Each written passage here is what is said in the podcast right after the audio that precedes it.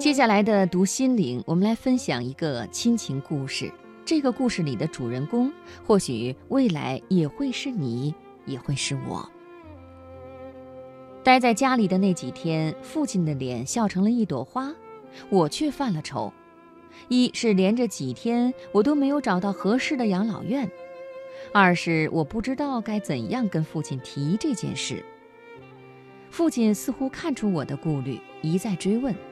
我被迫说出此番回来的目的。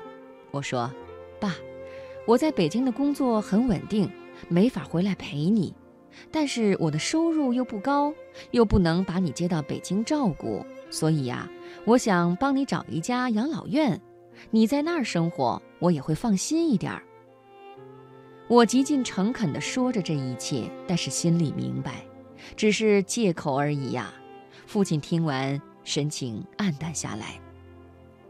虽然我知道他不会和我一起去北京，他肯定舍不得离开这个生活了一辈子的家。可是他如果真要待在家里，我难免又会心烦。毕竟这是生我养我的父亲，在他的生活快要不能自理的时候，我不允许自己不以为意。没想到父亲回过神来，笑着说：“我觉得咱们社区的那家就挺好的，我明儿个就搬过去。那家养老院我考察过，环境太差，我于心不忍。”父亲固执地开始收拾一些生活用品，他一边收拾一边喃喃自语：“去养老院好，去养老院好，去了孩子也省心了。”看着父亲在昏暗的灯光下佝偻的背影，我再也忍不住了，鼻子发酸，潸然泪下。但是很快我就抹去腮边的泪水，生活让我只能这样选择。那个晚上，父亲的言语一直不多，他不停地摆弄家里的物件，翻翻这个，动动那个，一副极其舍不得又无奈的表情。我不忍看下去，早早回到自己的房间。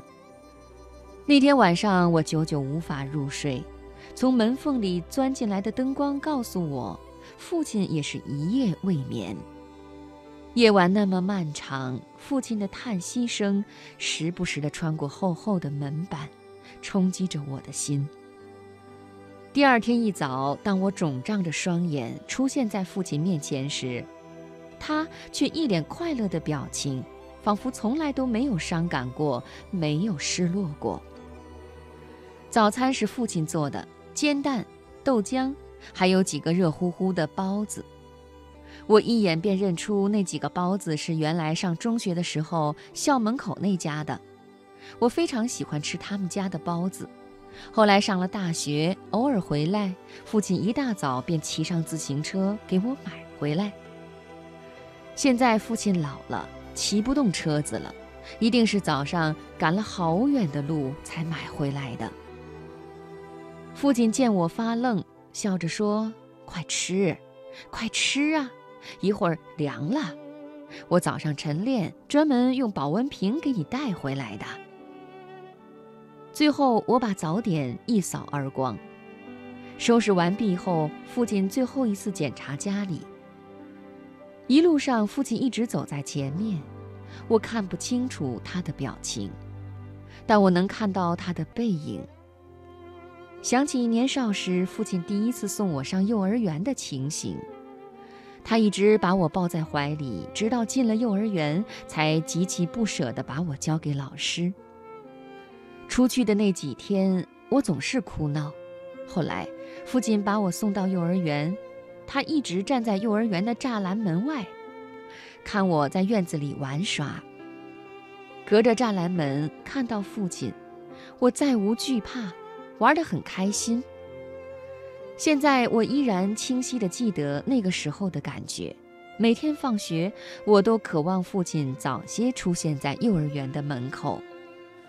而此刻，父亲就像是一个孩子，我把他送进养老院。他是否也会不适应？是否也会想着有一天，我会出现在养老院的门口接他回家？我再也忍不住了，泪如泉涌。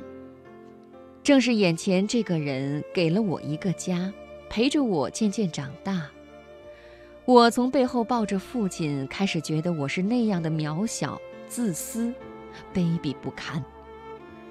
以前父亲有我在家，后来我离他越来越远，现在我竟然让他连个家都没有。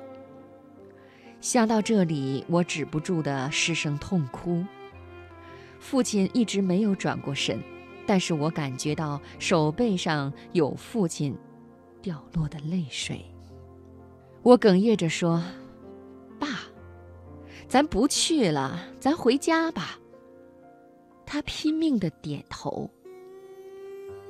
几天后，我带着父亲回了北京。我可以吃的差一点儿，穿的差一点儿，可是给了我生命。给了我家的这个男人，我再也不想让他受半点委屈。